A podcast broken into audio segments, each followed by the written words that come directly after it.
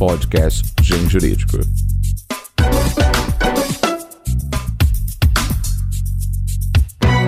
Excelentíssimos ouvintes, colendo internet, egrégio, mundo jurídico.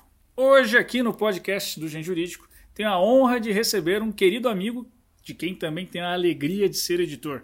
Professor Geraldo Fonseca, também conhecido por Gera. Gera, muito bem-vindo, querido.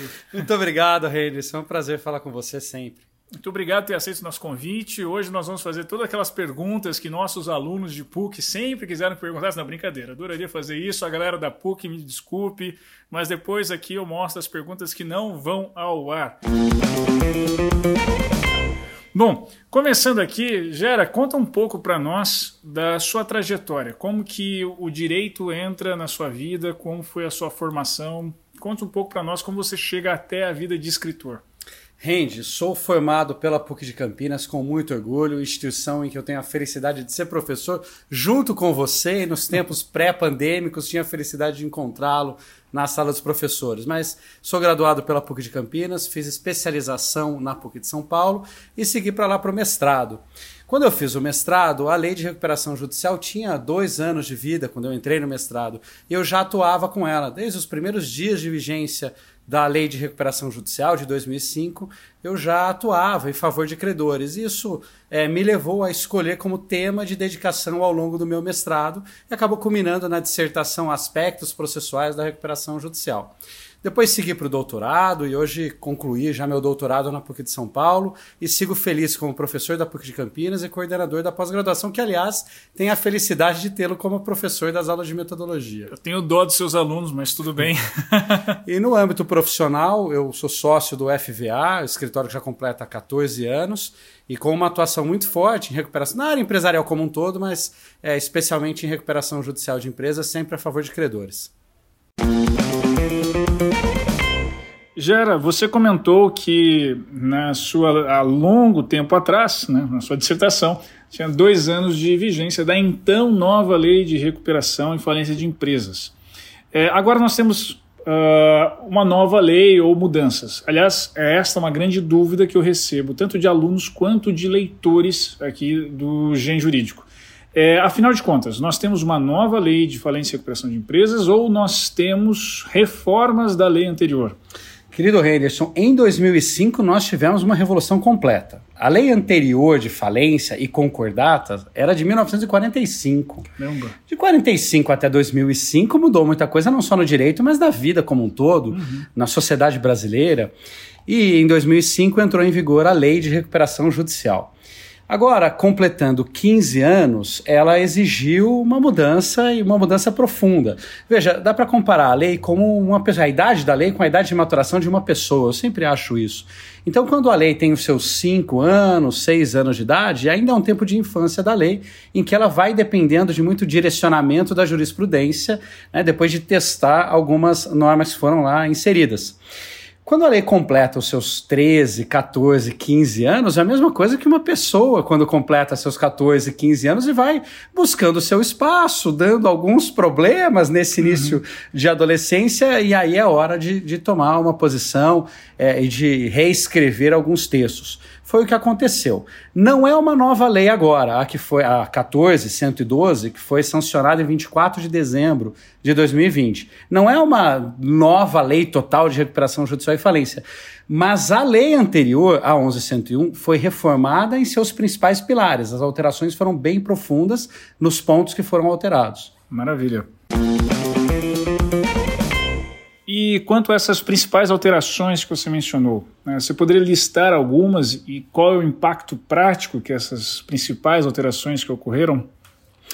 Muito bem, Randy. É, bom, foram alterações esparsas ao longo de todo o procedimento. Eu vou selecionar algumas aqui para a gente discutir. A primeira delas é a possibilidade de uma mediação antecedente. Então, antes mesmo de pedir a recuperação judicial, e até para evitar um pedido de recuperação judicial, e seguindo a tendência de fortalecimento desses institutos de solução extrajudiciais, como a mediação, é, a lei permite que o devedor formule um pedido de mediação em alguma câmara especializada ou no próprio Sejusc, e durante essa mediação, as ações contra esse devedor podem ficar suspensas. Então ele é blindado contra execuções, até para ter uma posição de mais igualdade com os credores. Cara, isso é fantástico.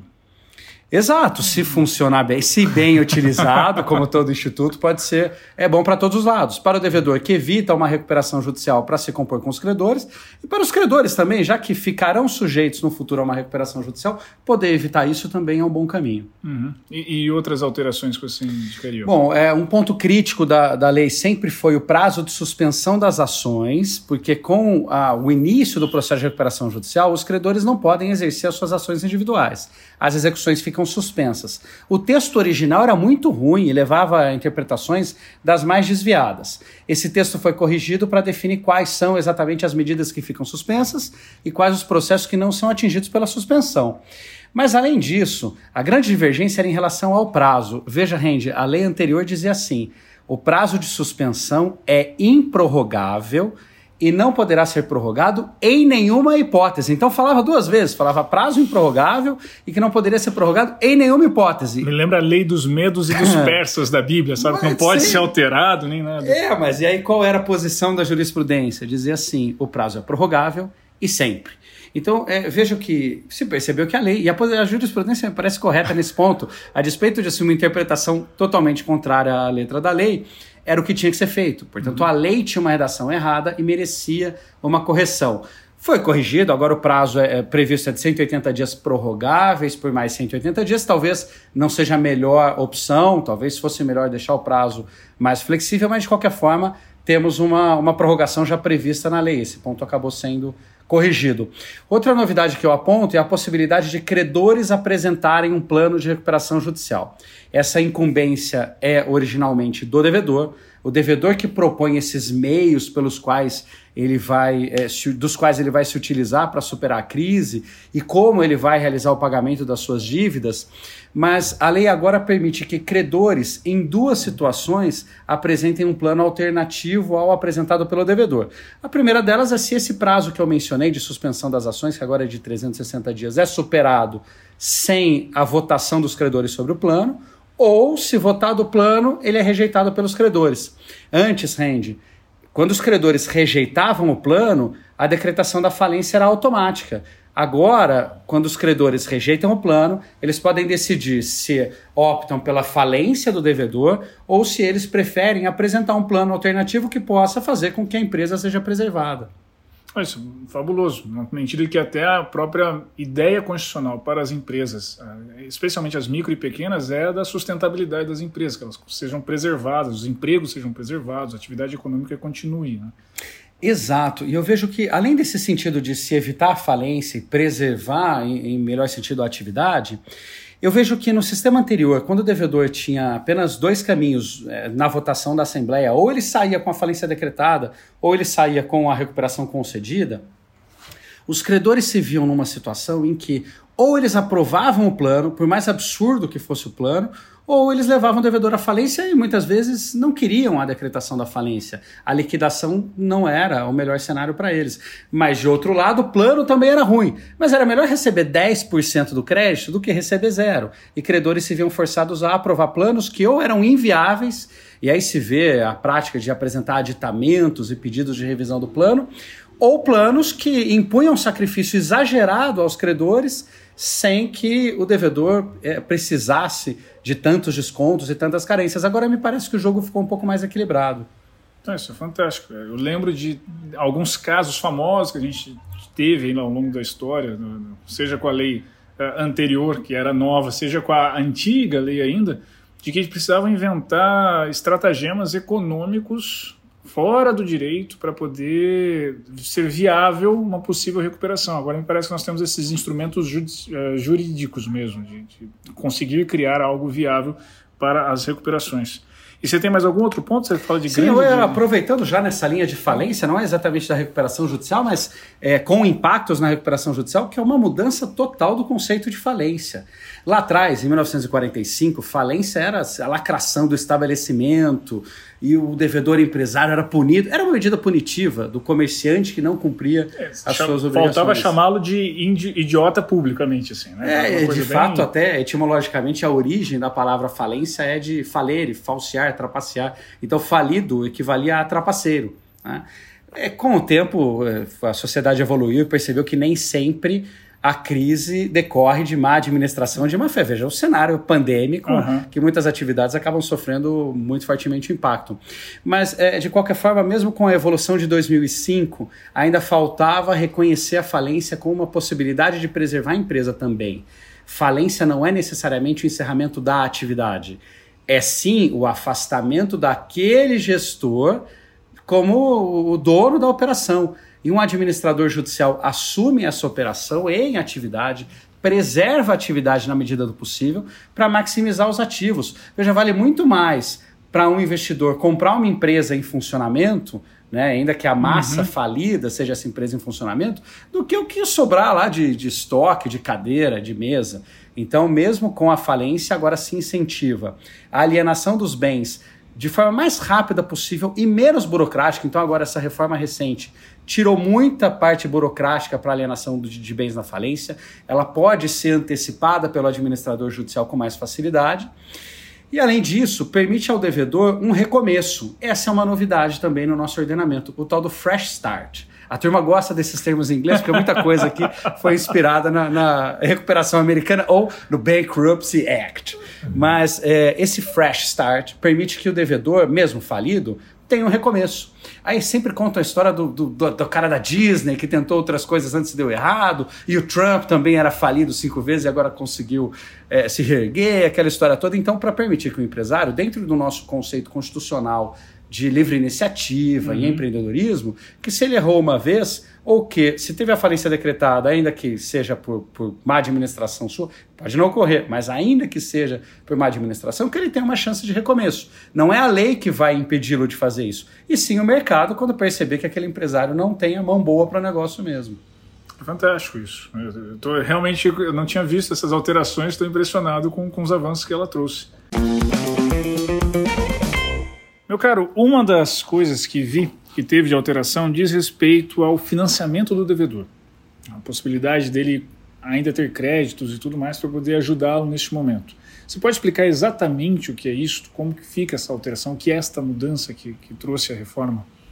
Muito bem, Randy. Esse é um outro ponto sensível, né? De nada adianta o devedor ter acesso a uma recuperação judicial se o mercado todo virar as costas, ele não tem mais é, dinheiro para fluxo de é caixa. a, a visão que a gente tem do devedor no sistema anterior é que ele é, na antropologia, chama de homo sacer, né, o intocável. Ele não pode, ninguém chega perto dele e tudo mais. Então teve uma mudança dessa percepção. É, bom, a lei não muda a cultura, né? Então uhum. a CIJ vai ter que mudar muito a cultura de financiamento do devedor em recuperação judicial. Ainda é muito forte a resistência que vem sendo quebrada nesses 15 anos de vigência da lei mas é, o mercado tem que enxergar como um bom negócio. Do contrário, não põe o dinheiro.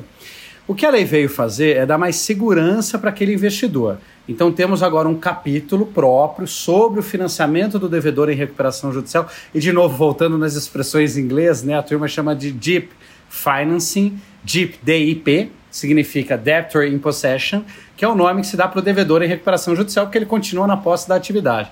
Então, por aí só se fala em DIP, DIP, DIP, DIP, mas é isso, é o financiamento do devedor em recuperação judicial.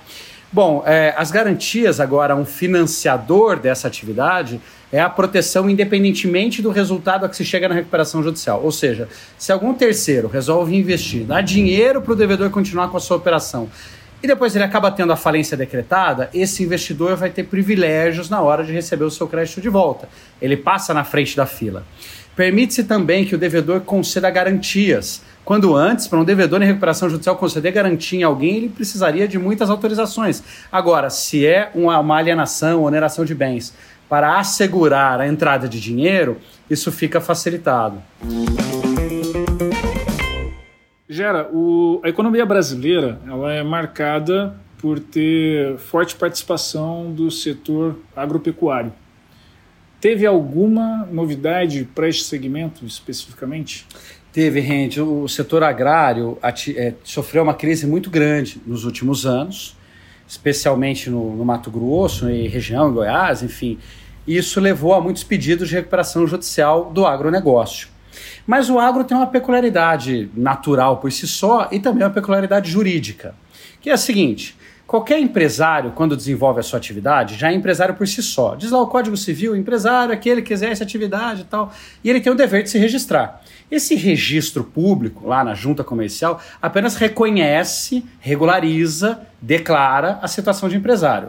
Mas para o produtor rural, o tratamento é diferenciado, é privilegiado até pelo que determina a Constituição Federal. Então, o produtor rural exerce a sua atividade e ele escolhe se submeter ao regime empresarial ou não. Se o produtor rural não quiser ser empresário, ele segue com o seu registro civil, não precisa fazer nada. Mas se ele quiser se submeter à legislação empresarial, ele vai até a junta comercial e promove o seu registro. A grande divergência que surgiu com esses pedidos de recuperação judicial do produtor rural é que, para pedir recuperação judicial, a lei exige atividade regular por pelo menos dois anos antes do pedido. E começou a surgir o hábito de produtores rurais que não eram empresários ir até a junta comercial para se registrar como empresário e aí sim ficar submetido à lei de recuperação judicial empresa e no dia seguinte pedir recuperação judicial. Então surgiu a discussão se isso era possível, se não era um abuso do direito de uhum. se inscrever como empresário, porque a intenção era só pedir recuperação judicial e não se submeter efetivamente ao regime empresarial. E se esses dois anos de atividade irregular deveriam ser contados a partir do registro como empresário ou se deveria ser considerado o período prévio né, em que ele, de fato, a atividade era regular.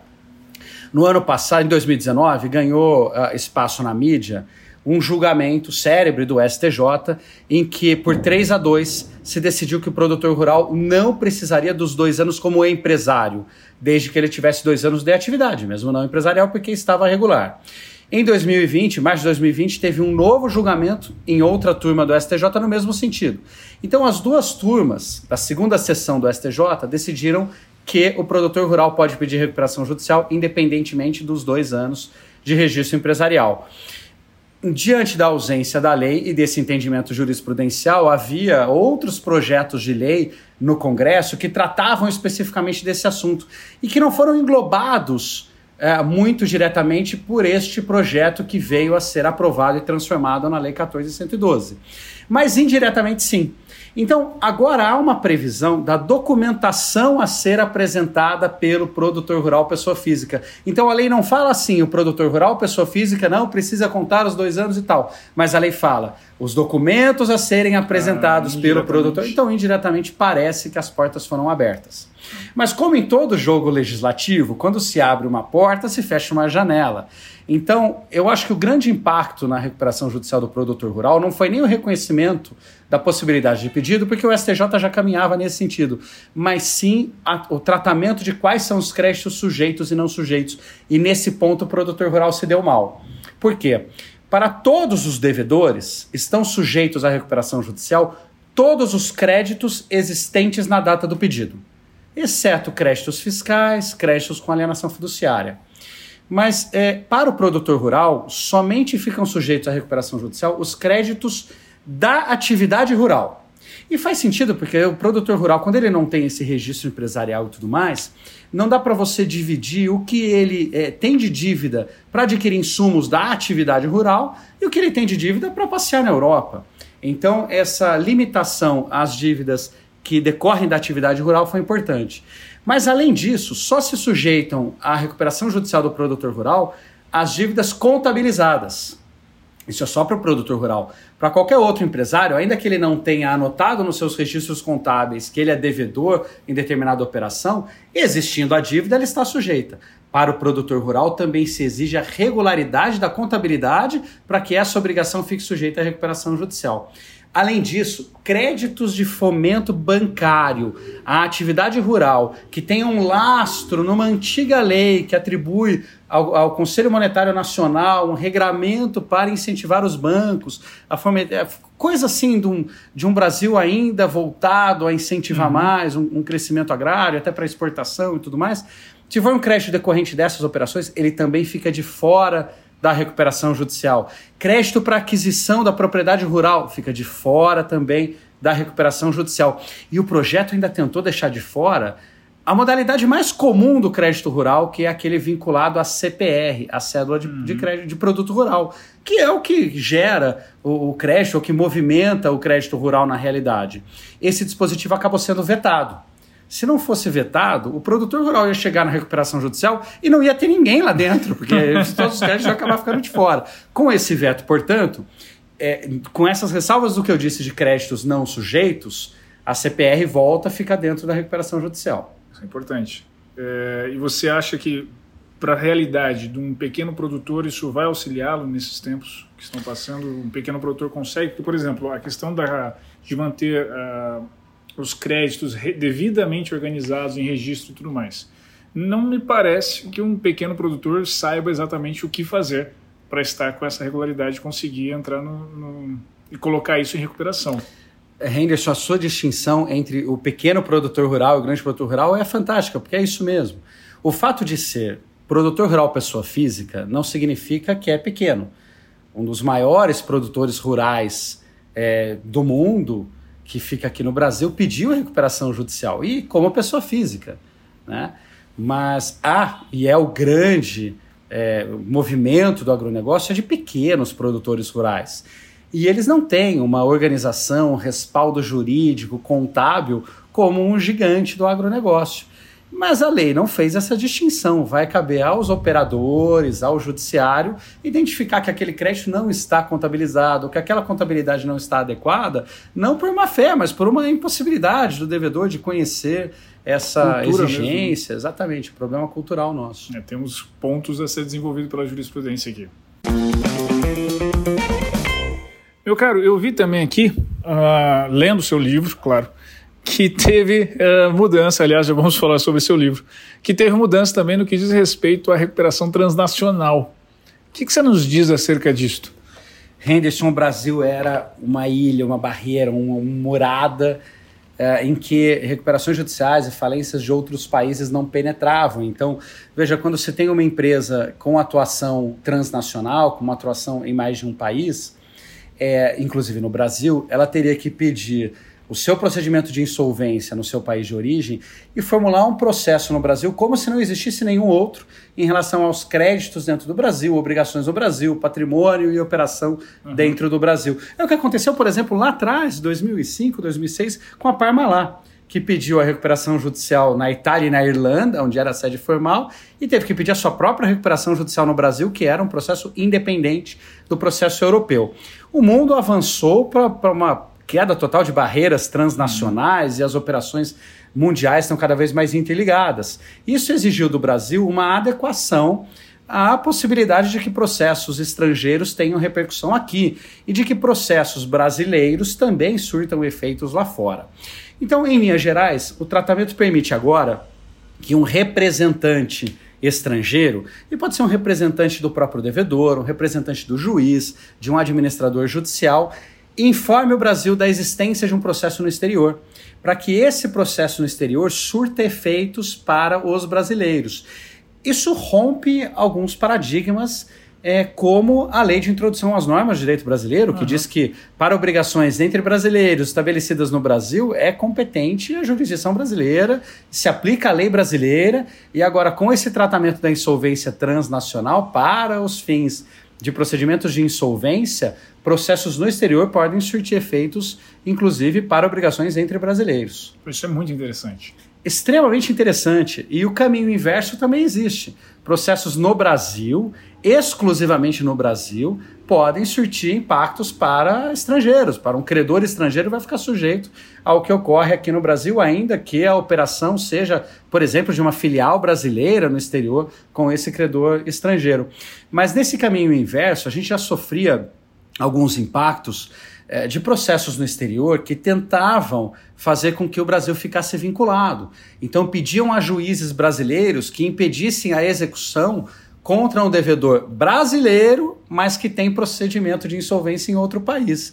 E a rigor, se o juiz brasileiro seguir a lei de introdução às normas de direito brasileiro, o CPC, o Código Civil e a própria lei de recuperação e falência, Como ele não poderia. espera que ele siga. É, né? Ele não poderia fazer surtir efeitos e isso gerava conflitos uh, internacionais, porque o juiz norte-americano, por exemplo, exigia o cumprimento de uma ordem dele, mas aí ele dependeria de uma carta rogatória ou de uma homologação de uma sentença só no STJ e assim por diante. Isso travava, e no mundo empresarial, ainda mais de empresa em crise, essas, essas uh, posições têm que ser muito rápidas. Uhum. Então, com o tratamento desse, dessa insolvência transnacional, o Brasil seguiu no mesmo caminho do que a comunidade europeia tem em que é, a, a jurisdição de cada país é respeitada, mas existe uma regra muito ágil de comunicação entre os juízes, então a comunicação entre o juiz brasileiro e qualquer autoridade estrangeira passa a ser muito mais facilitada e com respeito às ordens recíprocas.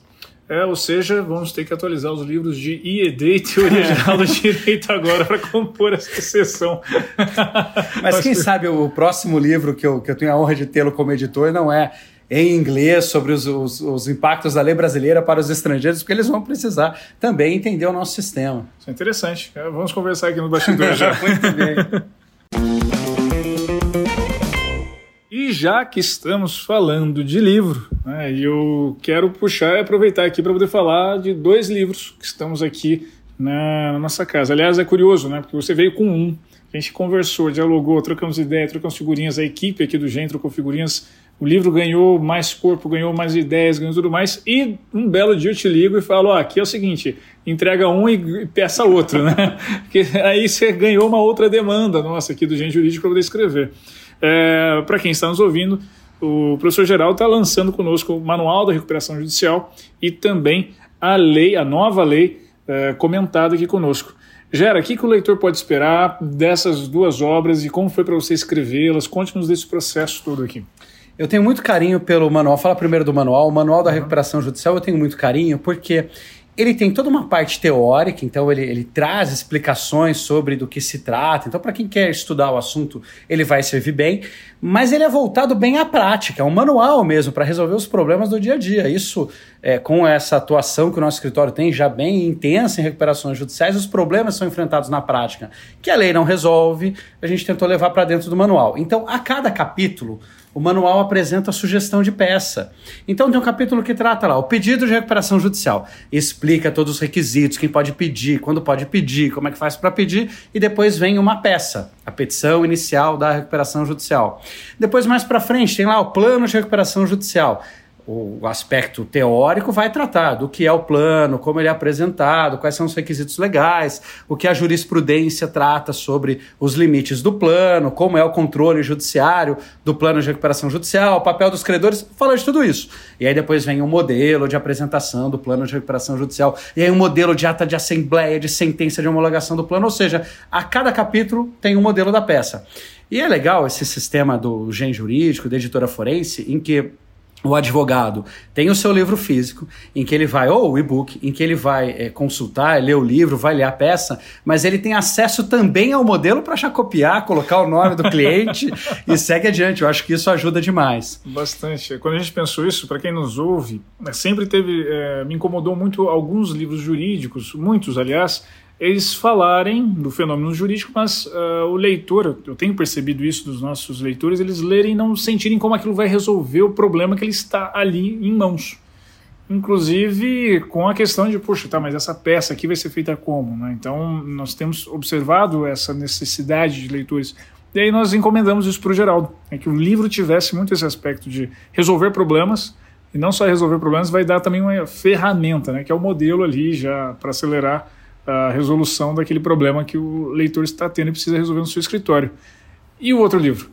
É, só para fechar o ah, manual, sim. porque é, foi muito gostoso esse processo de elaborar, porque eu tinha concluído a parte teórica, e quando você me fez essa demanda maravilhosa, falou: coloca uma peça a cada capítulo para resolver o problema prático, foi gostoso fazer essas peças, né?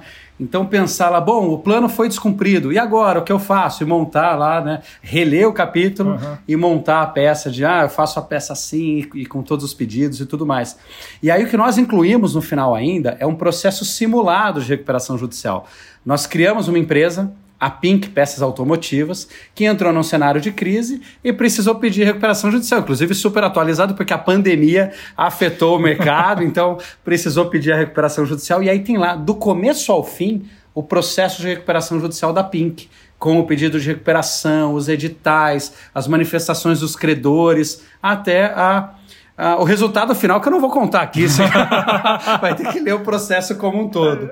Mas é isso, então ficou o, o manual, eu tenho muito carinho. O outro livro foi a segunda demanda, porque eu, eu aí eu, eu, fiquei encantado, porque eu entreguei um, um projeto e voltou uma demanda para um segundo antes ainda de ser publicado uhum. o manual, e fiquei muito feliz com o convite, que foi de comentar a reforma da lei de recuperação e falência. esse, esse livro também vai acabar sendo muito útil porque ele traz as tabelas comparativas com a marcação visual do que alterou. Então eu consigo olhar lá na coluna da esquerda a lei original. Eu olho na coluna da direita, já do ladinho, o texto novo com o sublinhado do que mudou, qual é a alteração, e aí o advogado, a advogada, consegue refletir sobre o impacto da alteração.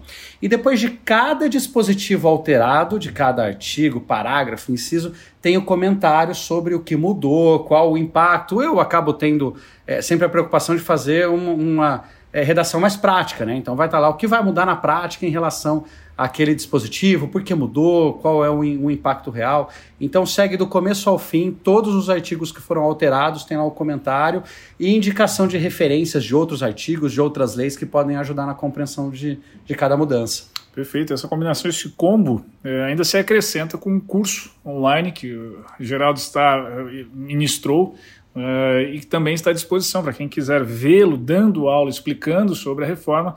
Também nós temos o curso sobre a reforma que ele gravou aqui conosco. Jara, para concluir, é, eu queria que você contasse um pouco da sua vida não jurídica. Né? Que você falasse o que é que você gosta de ler não jurídico, o que você escuta de, de música, para nossos leitores conhecerem um pouco mais essa grande figura que é o Geraldo. Muito bom. Bom, esses são dois hobbies, né? Leitura e, e música, de fato, são as formas de arte que mais me encantam. É, em literatura, eu tenho as minhas fases que vão variando, assim, tem, eu tenho meus momentos dos clássicos e de reavivar e às vezes até reler com outros olhos é, clássicos da literatura. É, mais recentemente eu tenho lido obras mais, mais atuais. Então a minha última fase foi uma fase de Machado de Assis, de reler tudo. Ah, é? E mais, mais recentemente é, eu, eu peguei redações mais, é, mais modernas, alguns romances que me, me chamaram a atenção. Até outro dia conversamos uhum. sobre isso. É, e tenho lido algumas é, biografias políticas, isso tem me encantado muito. O último livro que me marcou, então, desse ano aqui de, de 2021, que, que eu gostei demais da leitura, foi A Submissão, né, de Howard Beck, é um livro, um livro muito marcante pelo romance em si e pelo cenário político, então deixo a recomendação aí. Em música eu sou mais ligado ao rock and roll do que outros outros cenários musicais. Isso é um acalanto para mim. é, vai ser muito difícil você me ouvir, você me ver ouvindo um sertanejo ou qualquer coisa assim, apesar da minha origem de Campinas, né, a terra do Chitãozinho e Chororó. Mas eu tenho. É, aliás, eu entrego isso nos livros, porque os meus prefácios todos são trechos do Pink Floyd. Porque não é à toa, é porque o livro foi escrito, ou todos os livros foram escritos ao som de Pink Floyd. Ah, é? A minha forma então, de produção. A empresa fictícia do processo. Floyd tem, tem a ver, tem a ver. Os sócios têm. Exato. Agora é faz sentido. Não é à toa. Eu, eu tenho uma é, eu, eu, consigo me concentrar muito bem com o som do Pink Floyd. Então eu, eu é, coloco para tocar e é um momento em que eu consigo é, expandir a minha criatividade, concentrar para escrever. Então acho difícil encontrar alguma linha dos livros que não tenha sido escrita ao som de Pink Floyd. Eu vou contar algo aqui que não perguntei se podia contar ou não, mas na época pré-pandêmica, uh, Geraldo era um ávido jogador de War um jogador semi-profissional de War, só não era profissional de War porque a advocacia não lhe dava tempo suficiente para ele participar dos campeonatos profissionais de War. O que eu queria era ser bom jogador de futebol, mas isso não, o talento natural não me permitiu. Eu, eu sofri duas, é, duas, é, duas fraturas gravíssimas jogando futebol. Então, vai fazer o que não sabe por duas, isso, é, né? Pois é, passei por duas cirurgias e tal, resolvi abandonar nisso e agora o jogo, que eu jogo é War. Tem um grupo de amigos que, que se encontra é, religiosamente, mas semestralmente, são só dois encontros no ano, infelizmente, mas é, como Copa do Mundo, se tivesse o tempo todo acaba perdendo a graça, uhum. mas duas vezes por ano nos encontramos para fazer é, esse nosso jogo. Inclusive, durante a pandemia, tivemos que migrar para o War Online. Não sabia que existia da, em, War Pois é, nem eu, mas Caramba. no mundo pandêmico, nós fizemos uma sessão dessa para evitar o encontro. Mas também, também é um prazer essa, essa estratégia né, de, de definir. Tem mas, muito a ver com a advocacia sim. também. E o hobby maior, que eu acho que não é nem hobby, é necessidade, é viajar é o que me encanta. Eu, eu, se eu puder investir tudo, não é em XP ou em, em fundos imobiliários, é em viagens. E e conhecer culturas diferentes, seja dentro do Brasil. Tenho a felicidade de ter viajado por quase todo o país, faltam poucos estados aí para explorar, espero é, é, realizar em breve, e pelo mundo, porque eu acho que conhecer outras culturas e como vivem e, e conhecer pessoas diferentes também é o que nos faz crescer. Então é o que eu tenho até mais do que hobby, como uma necessidade, um vício. Bacana. Meus caros, eu tive o prazer de conversar hoje com o professor Geraldo. Aos nossos queridos alunos da PUC que estão nos ouvindo aqui, vocês acabaram de descobrir várias coisas sobre o professor Geraldo, inclusive que ele não estará mais no time dos professores quando voltar a ter a célebre pelada de professores contra alunos. Consta que Gera era artilheiro né, do, do time dos professores. Bom, essa foi a conversa com o professor Geraldo. Nos vemos muito em breve no próximo podcast do Gen Jurídico aqui neste mesmo canal. Acompanhe-nos também no nosso blog genjuridico.com.br, onde vocês podem ver, acessar textos do professor Geraldo e de vários outros dos nossos autores aqui do Grupo Gen. É isso, um forte abraço e até o próximo podcast.